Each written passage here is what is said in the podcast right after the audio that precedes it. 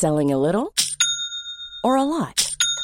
Shopify helps you do your thing however you cha-ching. Shopify is the global commerce platform that helps you sell at every stage of your business. From the launch your online shop stage to the first real life store stage, all the way to the did we just hit a million orders stage. Shopify is there to help you grow. Shopify helps you turn browsers into buyers with the internet's best converting checkout.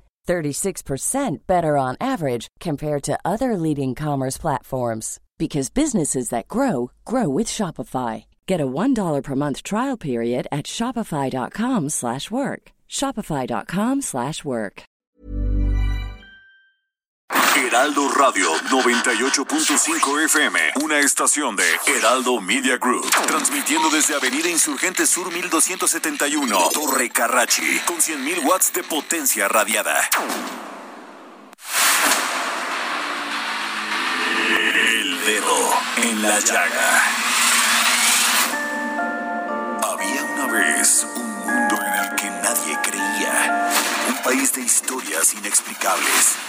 Una nación con personajes asombrosos. Santo Tomás tenía razón. Hay que ver para creer.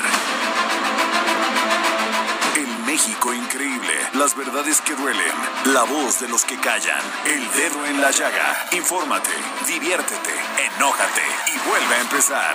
El Heraldo Radio presenta El Dedo en la Llaga con Adriana Delgado. Buenas tardes, ¿cómo están? Soy Adriana Delgado, los saludo este lunes 7 de junio del 2021, un día después de esta maravillosa jornada electoral que llevamos ayer, 6 de junio. Es muy difícil quien tenga mentalidad conservadora aspiracionista esté de acuerdo con el proyecto de la 4T, porque suele pasar que quien tiene esa mentalidad se vuelve egoísta, clasista y viene de abajo. Se convierte en ladino y racista y absorbe todas las ideas. Los criterios conservadores que si no hay dinero, no hay nada, dijo el día de hoy el presidente Andrés Manuel López Obrador al hacer un análisis sobre los resultados de las elecciones. Sin embargo, el presidente aplaudió la participación de la sociedad en los comicios de este domingo. Por eso cuando me preguntas, ¿qué sigue? Pueblo, más pueblo, todo el pueblo que sea eh, necesario, más pueblo. Además, eso es lo humano, porque ¿cómo le vamos a dar a los de arriba? Primero ya les han dado mucho, no nos tuvieron 36 años canasteando, recibiendo, y no se le daba nada a la gente, solo ellos se beneficiaban. Ahora es el tiempo de los mexicanos eh, más pobres. Y aquí también se incluye a la clase media, clase media baja, clase media media, y a todos. De, de, acuerdo a los datos del INE, la participación ciudadana fue alrededor del 52% de la lista nominal. El INE registró 6.040 incidentes durante la jornada electoral que van desde el intento de votar sin credencial de elector, violencia en las casillas, quema de papelería y propaganda de partidos. De todos estos incidentes se logró resolver satisfactoriamente al momento 54.87, afirmó. En esta jornada electoral se instaló el 99.73 de las casillas aprobadas por los 300 consejos distritales y solo en 115 casillas se suspendió la votación. Otra buena noticia es que al parecer cinco estados, Colima, Tlaxcala, Guerrero, Chihuahua y Baja California, se enfilan a ser gobernados por mujeres. Detienen al exgobernador Roberto Sandoval y a su hija en Nuevo León. En un operativo conjunto, autoridades federales detuvieron en el municipio de Linares, Nuevo León, al exgobernador de Nayarit, Roberto Sandoval, y a su hija, Lidy Sandoval, con base en una orden de aprehensión por operaciones con recursos de procedencia ilícita. Fuentes federales indicaron que tras ocho meses de seguimiento a los rastros del exmandatario Nayarita, personal de la Fiscalía General de la República de la Secretaría de la Defensa Nacional y de Seguridad y Protección Ciudadana se logró la captura. Los influencers atacan otra vez. Desde el 5 de junio, las redes sociales se inundaron con mensajes de artistas e influencers que llamaban a favor del el voto por el Partido Verde Ecologista, porque por lo que el INE ordenó retirar esa campaña propagandística. En 2015, el Partido Verde Ecologista recurrió a esa misma estrategia de usar a famosos para conseguir votos, aunque con ello violara la veda electoral.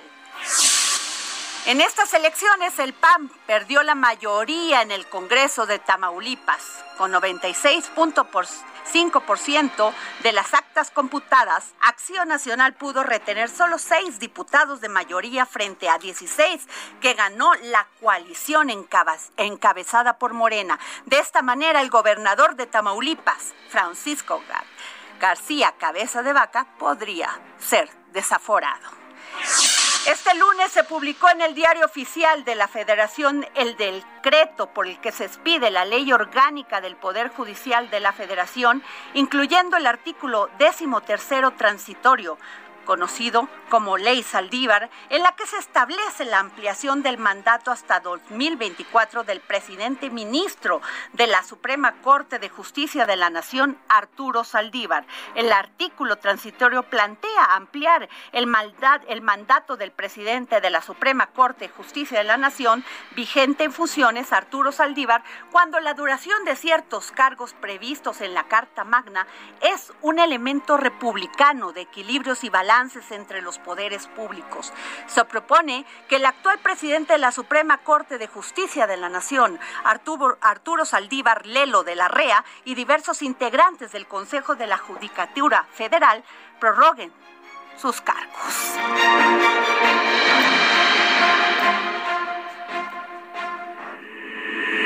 El dedo en la llaga. Bueno, pues así están los datos y qué les digo.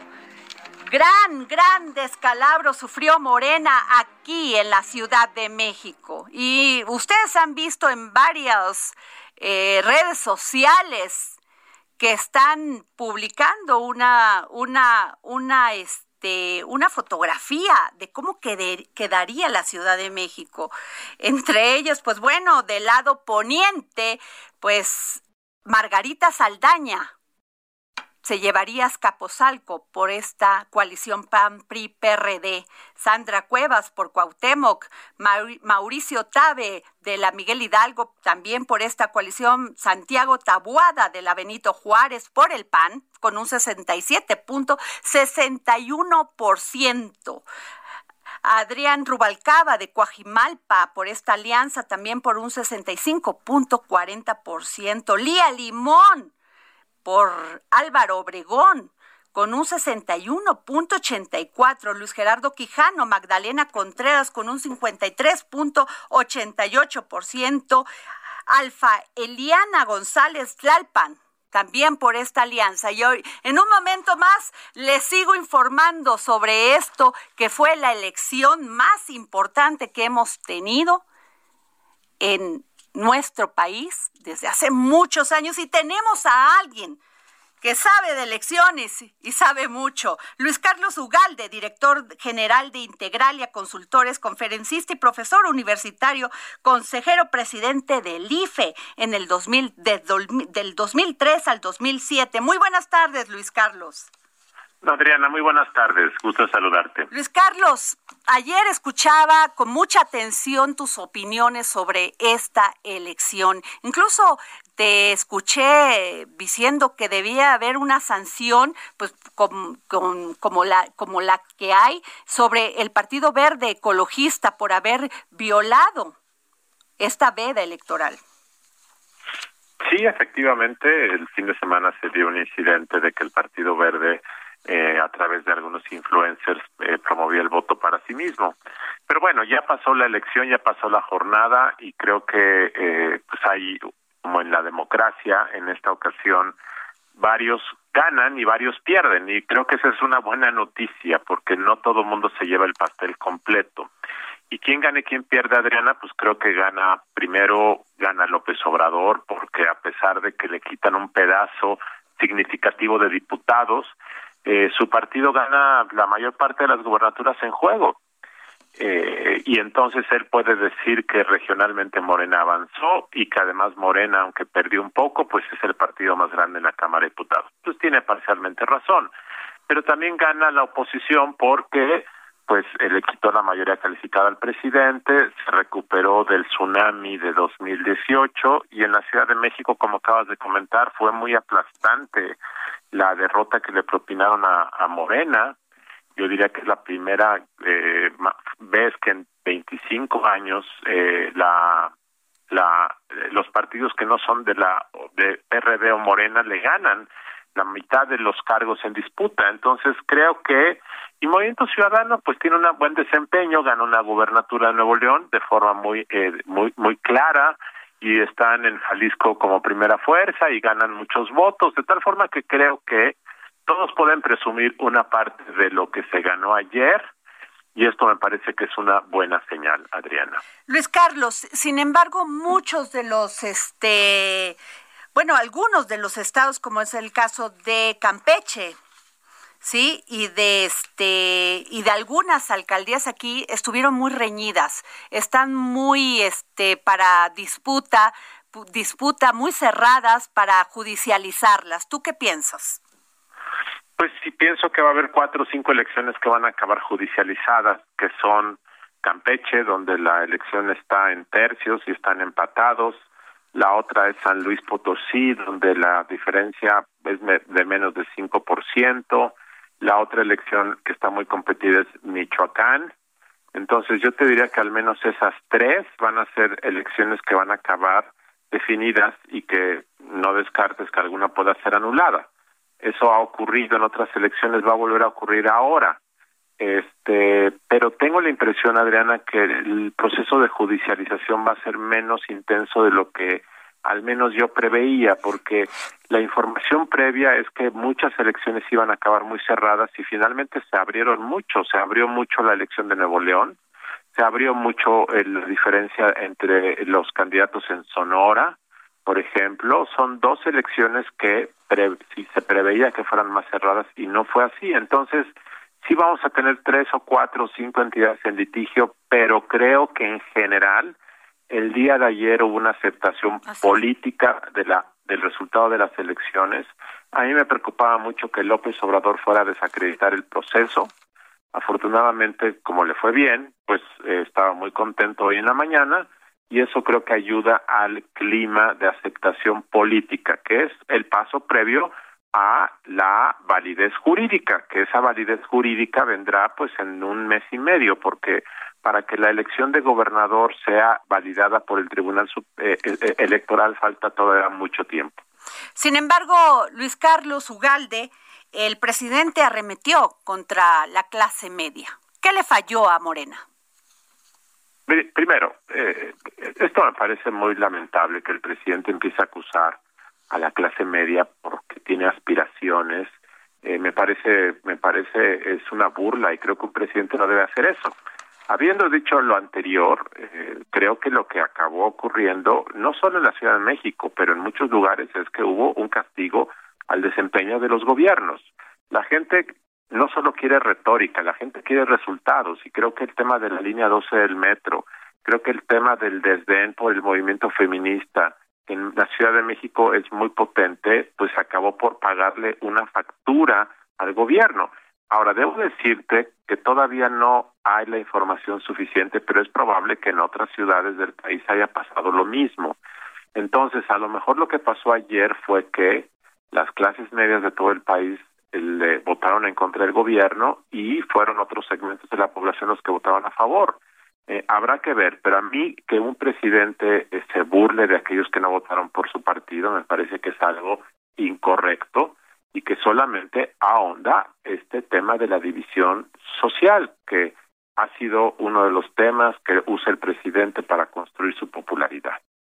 Muchas gracias, doctor Luis Carlos Ugalde, director de Integralia Consultores, conferencista y es consejero presidente del IFE en el 2003 al 2007. Gracias, Luis Carlos. Hasta luego, Adriana. Buenas tardes. Bueno, nivelan las fuerzas en diputados. Si usted tiene oportunidad de ver la versión impresa de El Heraldo de México, por favor, ah, tenemos ya a Sergio Sarmiento en la línea. Sergio, ¿cómo estás? Buenas tardes.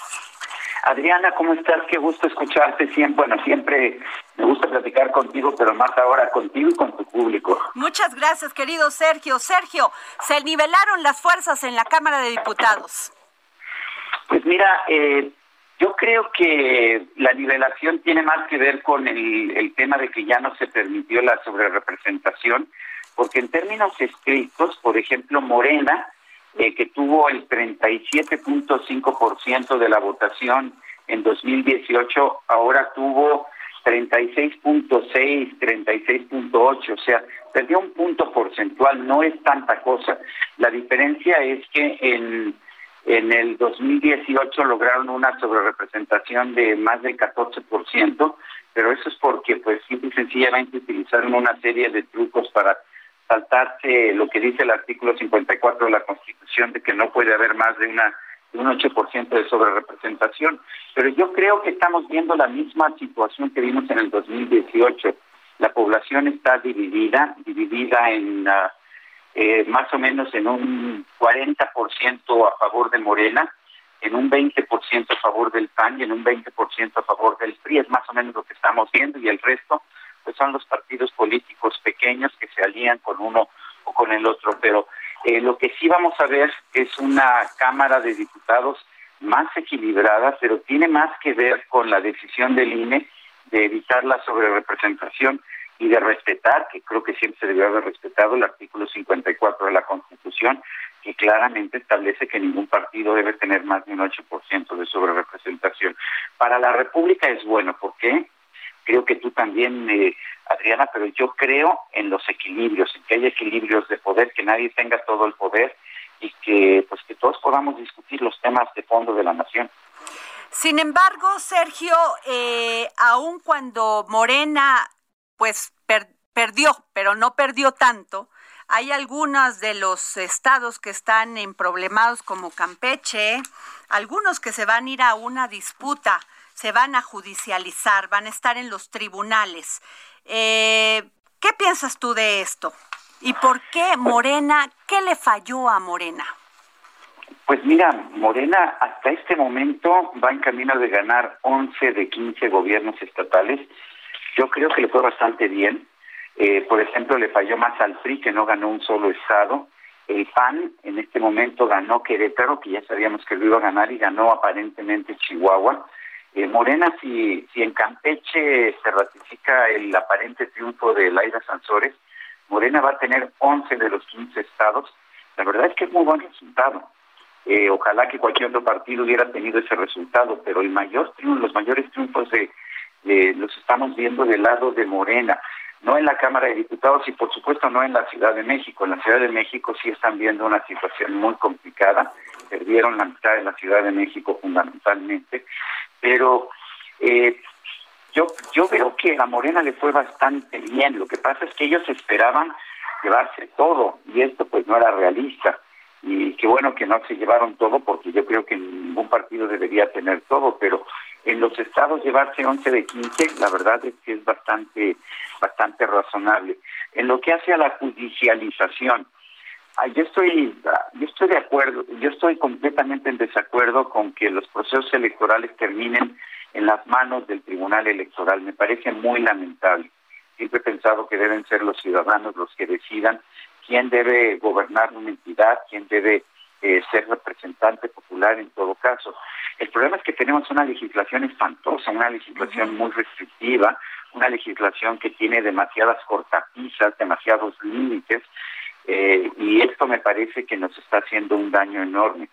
Bueno, vamos a ver que dónde puede haber ah, eh, casos que se lleguen lleguen al tribunal. Bueno, podría haber en todos lados, pero en el caso de Campeche se van a pelear este, muy duro porque la diferencia entre entre Laida Sansores y, el candidato de Movimiento Ciudadano y el candidato de la alianza de, del PRI y el PAN es muy pequeña.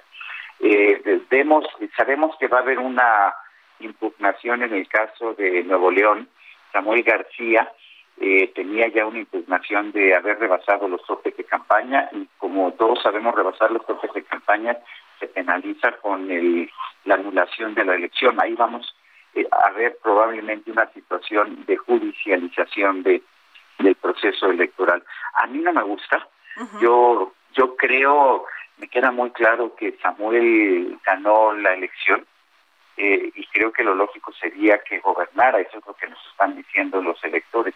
Pero tenemos reglas muy restrictivas con penalidades pues eh, tan fuertes como la que llevó, por ejemplo, a, a quitarle la candidatura a Félix Salgado Macedonio en su momento por una por una tontería, por no haber presentado un papel con con el, gasto de precampaña, pero lo mismo podemos ver en el caso de, de Samuel con con una situación todavía más complicada, porque el propio Samuel García ha reconocido que realizó gastos que además eh, para los cuales utilizó no dinero del partido, sino dinero que venían de sus fondos personales o, de sus familiares. Y esto, pues, simple y sencillamente está prohibido por la ley. ¿Debería estarlo? Yo creo que no, pero eso es lo que dice la ley. Sergio, eh, como estamos viendo cómo se está dando ya los conteos eh, ya de que nos está este, informando el, el, INE, posiblemente puedan perder el registro el PES y redes sociales progresistas. Gastamos 500 millones, les dimos de nuestra bolsa de los ciudadanos 500 millones a estos partidos. Eh, muchas personas hablan ya de que es mejor que en México tuviéramos un bipartidismo. ¿Tú qué piensas? Mira, yo no yo no estoy de acuerdo en el bipartidismo, pero sí sé que hemos tenido eh, gastos excesivos en partidos políticos. Y me parece a mí, más que buscar un bipartidismo, yo creo que debemos abandonar este, este sistema en el cual somos los contribuyentes los que tenemos que pagar los costos de los candidatos y de los partidos políticos. No ocurre así en todo el mundo. En Estados Unidos, por ejemplo, son los propios partidos y los propios candidatos los que quieren, tienen que obtener el dinero para, para sus campañas. Cuando esto se propuso en, en la reforma electoral de 1996, entre otras cosas lo, lo propuse yo, lo propuso también Ricardo Salinas, y cuando nosotros lo propusimos, la respuesta fue que, que no podía ser así, que porque el crimen organizado entonces iba a tomar control de, de los candidatos y de los procesos. Pero la verdad es lo que estamos viendo, estamos eh, vivimos o, o, sufrimos 89 asesinatos de políticos en esta campaña, hemos visto cómo el crimen organizado toma control absoluto de, de muchísimos procesos electorales eh, y la verdad es que de nada nos ha servido el estar nosotros aportando dinero para los partidos y para los candidatos. Al contrario, lo único que estamos haciendo es estamos abaratando el costo al crimen organizado. Yo creo que deberíamos uh, tener quizás una una situación, a mí me gustaría un sistema como el americano en que los candidatos y los partidos son los que tienen que conseguir sus fondos, pero si no se puede, pues por lo menos tener un sistema híbrido que no nos salga tan caro a, a nosotros los contribuyentes, tener costos muy pequeños para los partidos políticos y no estarles pagando estas enormes cantidades de dinero a partidos que finalmente aparecen y desaparecen con una con una gran facilidad. Como tú sabes, Adriana, no es lo mismo eh, el cuidado que le pones a un dinero que tú te has ganado que el cuidado que le pones a un dinero que te regala el gobierno porque la ley dice que tienen que regalar ese dinero. Yo creo que eso es algo que debería que debería cambiar. En cuanto al bipartidismo, yo creo que México es un país muy complejo. Eh, yo creo que está bien que tengamos distintos partidos políticos que representen distintos puntos de vista. Lo que tenemos que hacer es que no nos cueste tan caro. Y por supuesto, eh, tener un bipartidismo como el de Estados Unidos tiene ciertas ventajas, pero tiene también ciertas desventajas. Y una de las desventajas es que hay grupos importantes de la población que no están representados y, y no todos en el país, por ejemplo, estaríamos contentos de estar representados nada más con Morena y con el PAN, por ejemplo. Yo por lo pronto me sentiría que no estoy representado. Muy bien, Sergio, pues muchísimas gracias por habernos tomado la llamada. Siempre muy, muy valorada tu opinión. Adriana, siempre es un gusto platicar contigo en cualquier situación, en cualquier circunstancia y te agradezco que hayas pensado en mí. Gracias. Kamala Harris llega a México el este no, llega el día de hoy a México.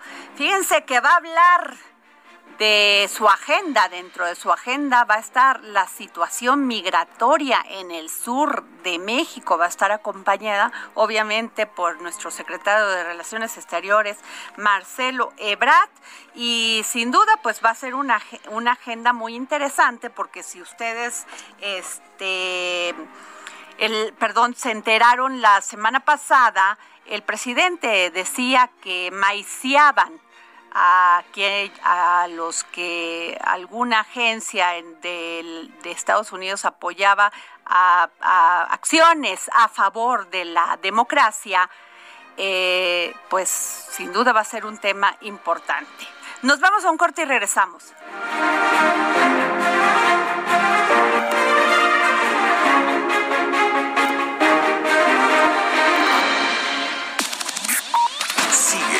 Adriana Delgado en su cuenta de Twitter.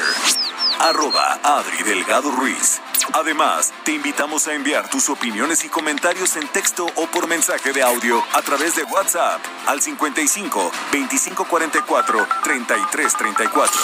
Y si quieres escuchar El Dedo en la Llaga de El Heraldo Radio, en cualquier momento y donde quiera que te encuentres, descarga el podcast disponible en Spotify y iTunes. Heraldo Radio. La HCL se comparte, se ve y ahora también se escucha.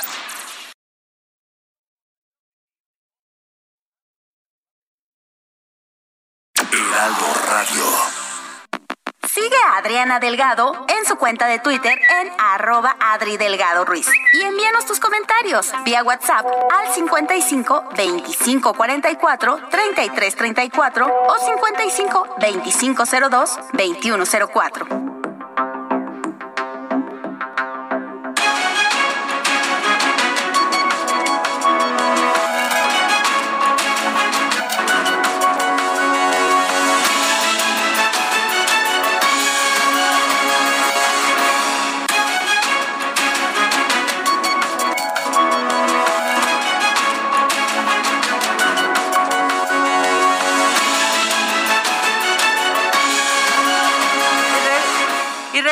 Aquí al dedo en la llaga. Soy Adriana Delgado. Nos escucha usted por la 98.5 FM del Heraldo Radio a través de todo el país. Y tenemos en la línea a Román Meyer, secretario de Desarrollo Agrario, Territorial y Urbano. Y fíjense que hace unas semanas la Secretaría de Desarrollo Agrario, Territorial y Urbano y el Infonavit, junto con distintas dependencias federales, lanzaron la guía básica para la autoconstrucción de vivienda segura en busca de proporcionar una herramienta a la población que edifique sus casas por cuenta propia y reducir al máximo los riesgos de pérdida de su patrimonio por posibles desastres naturales. Muy buenas tardes, secretario Román. Hola, Adriana.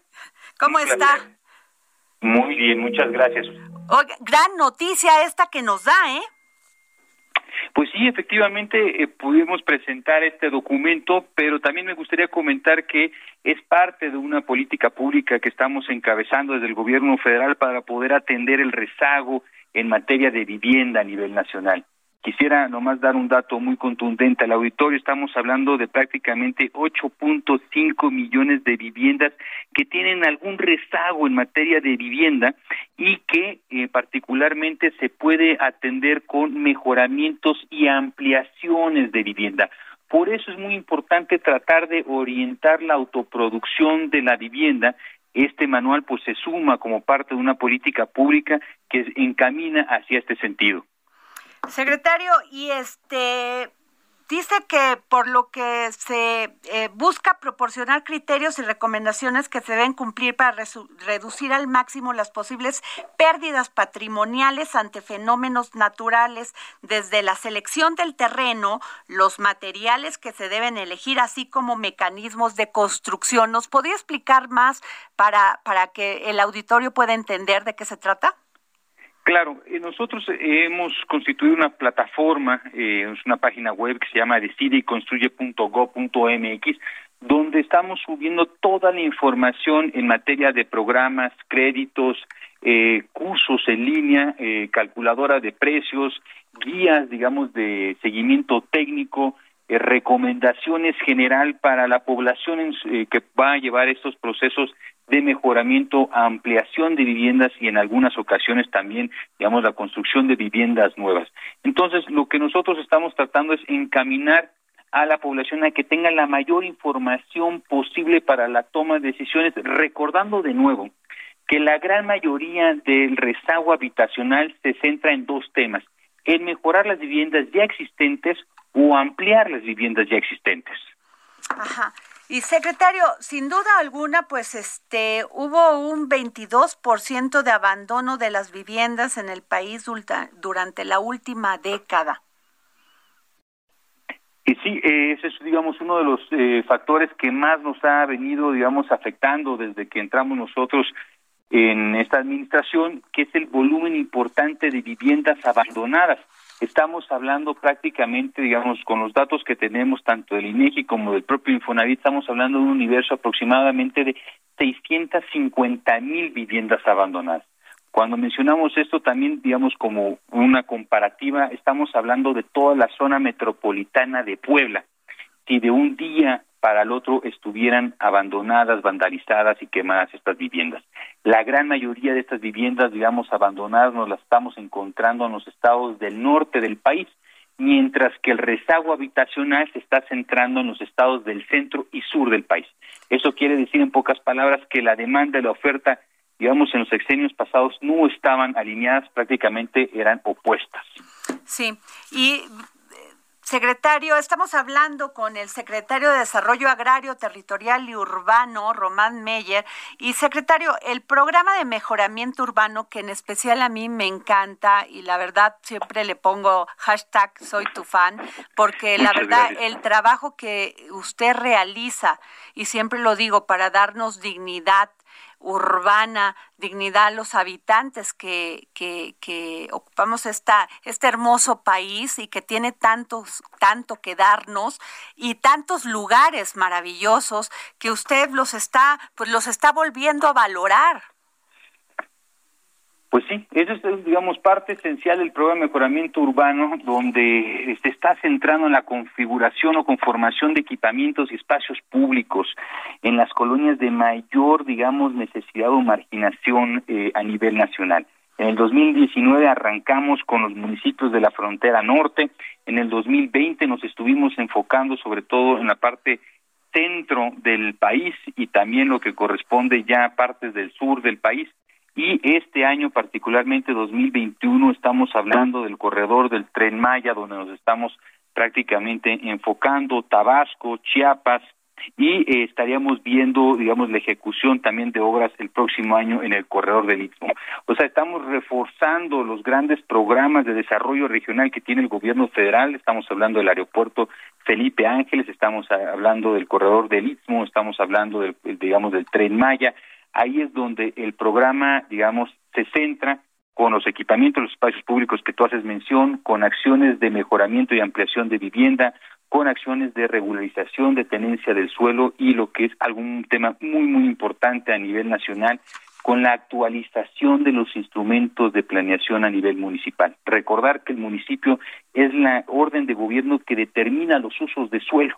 Entonces, eso es uno de los grandes de las grandes tareas que tenemos que enfrentar en los próximos años, en las próximas décadas, cómo podemos simplificar, dar a conocer estos instrumentos y que los municipios, digamos, tengan los cuerpos técnicos para que determinar correctamente dónde sí y dónde no construir.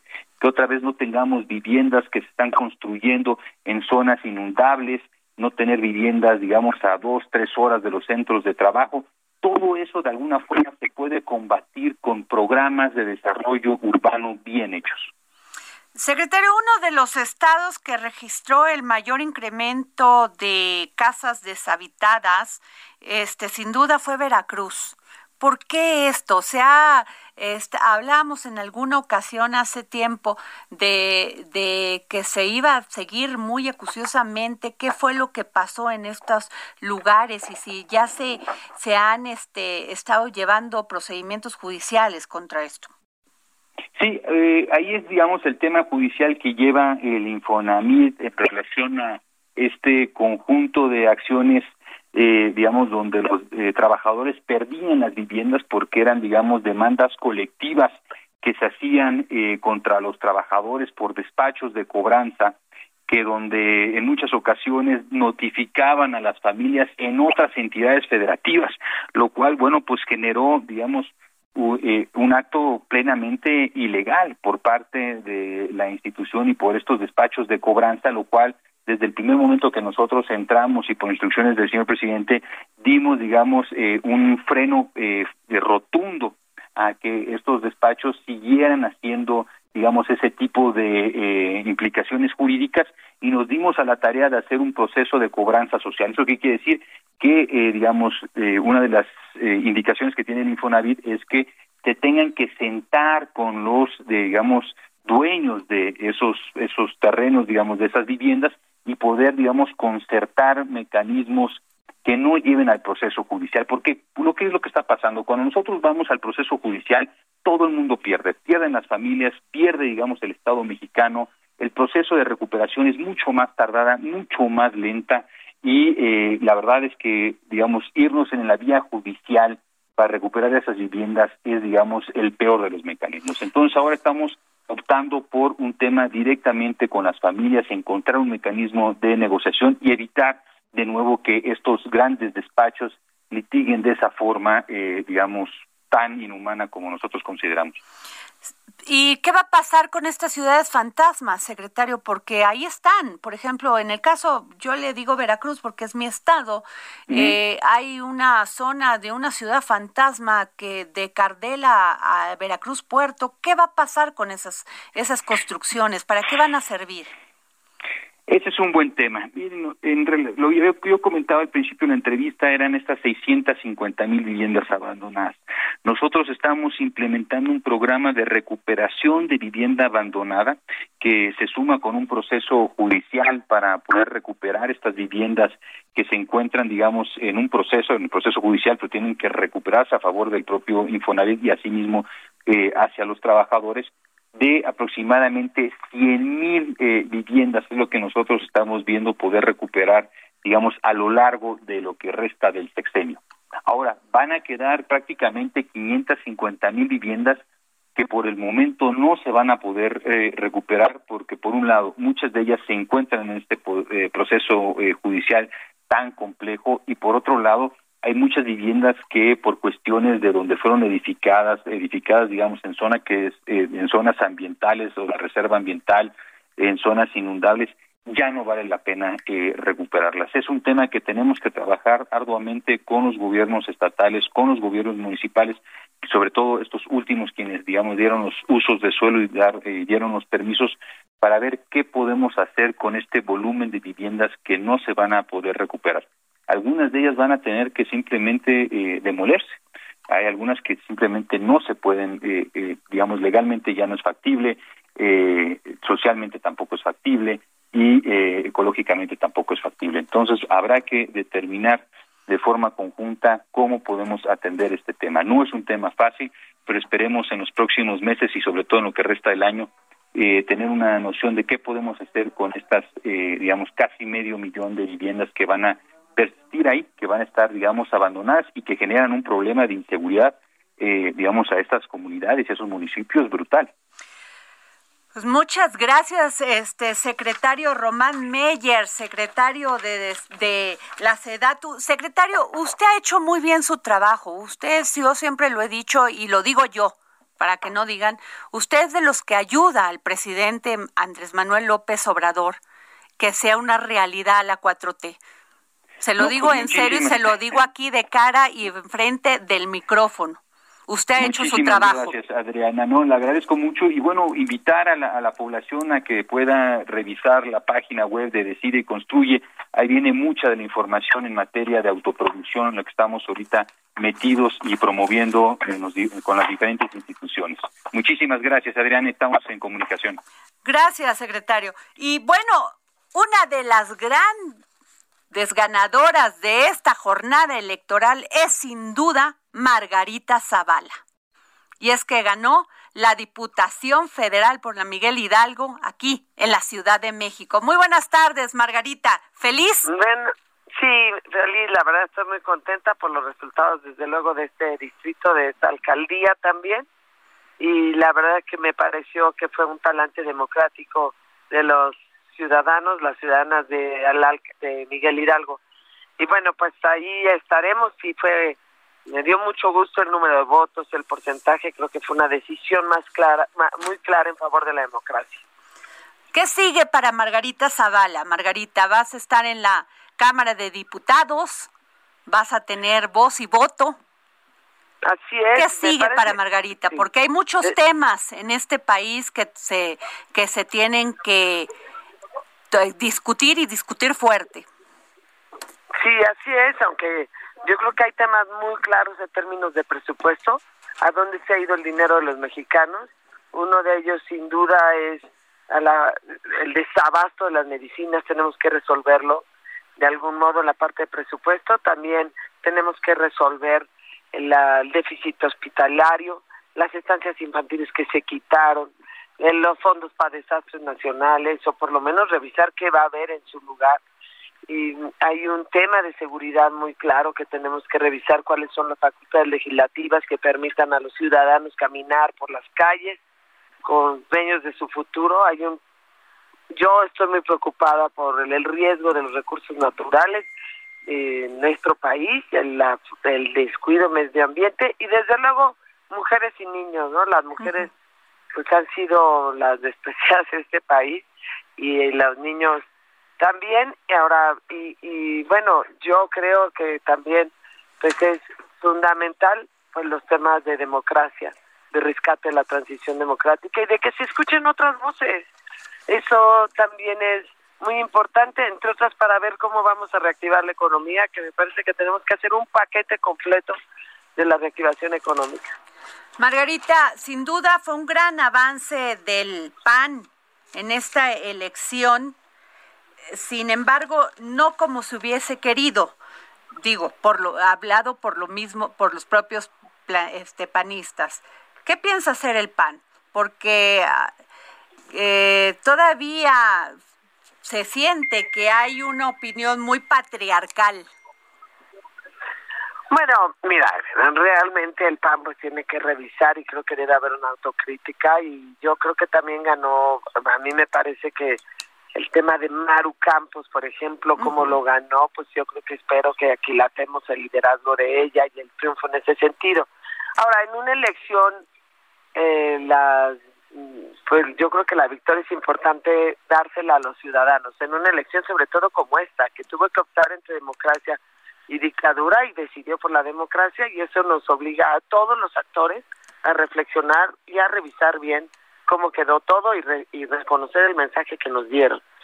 Más allá de quién se llevó más, y pues yo creo que en medio de una alianza, pues yo creo que ahí todo el mundo actuó, ¿no? Y en medio de un voto útil, que fue un voto útil pedido pues con reflexión y, y, y vaya con reflexión y de manera razonada se pidió el voto útil, pues yo creo que eso sí los, como digo, los políticos y los candidatos pues tendrán que así como hacemos que los ciudadanos reflexionen antes de votar unos días, pues también los políticos debemos, sobre todo quienes resultamos electos, reflexionar sobre el mensaje que nos dieron.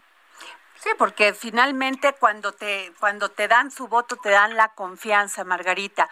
Y qué importante las mujeres en este porque realmente el crecimiento de las mujeres participando en la política ha sido muy importante sin duda se tiene que hacer más, pero eh, entiendo este voz y esta voz y voto que vas a tener en la Cámara de Diputados, pero también vas a participar dentro del PAN, o sea, como partido. Bueno, yo soy parte del grupo parlamentario de Acción Nacional, el PAN fue el que me invitó como parte de la alianza y por supuesto estaremos ahí para construir y que además conozco a los que a los actores políticos del PAN y también pues todos formamos parte de la alianza, como ya los mismos eh, presidentes de los partidos han dicho que la alianza va a seguir en términos de, de Congreso. Y Margarita, en el, con el, en el tema del pragmatismo político, Eh, ¿Qué temas van a llevar muy claros esta alianza que se conformó con el PAN, PRI, PRD? yo eh, optaría por el tema de medio ambiente, de recursos el medio, naturales, sin duda alguna. La parte también democrática creo que, creo que hay que revisarla. Y la de presupuesto que tiene que ver con reactivación económica, con déficit hospitalario, con el déficit del sistema de salud. Y una muy importante, la educación y cómo regresamos a estos niveles a, a los niños y jóvenes, pues a la a una educación y a recuperar lo que no se pudo aprender por, las mismas circunstancias. Y una personal, pues también creo que las estancias infantiles ha sido claro y espero que así se entienda en la autoridad que sí fue uno de los grandes errores y que valdrá la pena decir, bueno, vamos a revisarlos y sirve que entramos al tema de educación inicial. Claro. Muchas gracias, Margarita Zavala, este, ganadora de la Diputación Federal por el distrito en la Miguel Hidalgo. Así es, muchísimas gracias. Muchas gracias. Y bueno, fíjense, se iniciaron 15, la Fiscalía de Delitos Electorales inició 15 carpetas de investigación por presuntas irregularidades electorales. No se les olvide que ya un delito electoral es un delito grave. Entonces sí sería, va a ser muy interesante cómo van a dir, eh, dirimir todo esto. Y bueno, eh, por el otro lado, les comento esto, voy a decirlas, cómo quedaron ya las estas cómo vamos hasta ahora en las cifras por las gubernaturas en Chihuahua aventaja como ya lo dijo Margarita Zavala Marugenia Campos con el 43.62% de los sufragios debajo eh, de un casi un 30% de Juan Carlos Loera de Morena. Eh, Samuel García, candidato de Movimiento Ciudadano a la gubernatura de Nuevo León, liderea las preferencias en la contienda de acuerdo pues con este resultado. Lorena Cuellar lleva una ventaja de 48% contra 37 de Anabel Ábalos. Eh, de Tlaxcala, en Baja California. Eh, aventaja María Marina del Pilar Ávila con el 48% contra un 31% de Jorge Han Ron. En Guerrero, Evelyn Salgado Pineda lleva un 46% contra un 37% de Mario Moreno Arcos. Dicen que esta se va a ir a disputa disputa a los tribunales. En San Luis Potosí, con un 37% Ricardo Gallardo del Verde Ecologista PT contra este un 32% de Octavio Pedrosa. Esta sí fue una fue una este una sorpresa, ¿eh? Y en Baja California Sur Víctor Manuel eh, Castro lleva 46% contra un 40% de Francisco Pelayo de Pampri PRD. En Michoacán, uh, competido. Alfredo Ramírez Bedoya con un 41% contra un 39% de Carlos Herrera Tello de Pampi PRD. Sinaloa, Rubén Rocha muy holgada con un 56% contra un 32% de Mario Zamora de PAMPRI PRD. En Campeche, Uy, esta sí va a estar, como dicen en las encuestas, de fotografía, pero de fotografía en los tribunales, porque Laida Sansores lleva 33% contra un 31% de Eliseo Fernández Montufar. Nayarit, muy holgada, pero muy holgada, con Miguel Ángel Navarro de Morena, PT, Verde Ecologista Panal, con un 49% contra un 20% de Ignacio Flores de Movimiento Ciudadano. Sonora, muy holgada, Alfonso Durazo con un 51% contra un 35% de Ernesto Gándora. Colima con Indira Vizcaíno con un 32% contra Meli Romero de 27%. Querétaro, hablada, estaba ya esta. Mauricio Curi se lleva a la gubernatura de Querétaro con un 54% contra un 23% de Celia Maya de Morena. Zacatecas, también muy hablada, era todas las encuestas del Heraldo, siempre lo dieron así, con un 48% David Monreal se lleva la gobernatura contra un 38% de Claudia Anaya. Y bueno, muchas gracias por escucharnos aquí en El Dedo en la Llaga. Yo soy Adriana Delgado. Me puede escribir a mis redes sociales, arroba Adri Delgado Ruiz. Síganme en Twitter, síganme en Instagram, síganme en Facebook. Y los dejo con una de las 50 mejores canciones del top musical. My doctor upped my dosage. My mom felt bad, so she sent me roses. Without it, I feel really hopeless. And 5.7 of Americans know it. Whoa,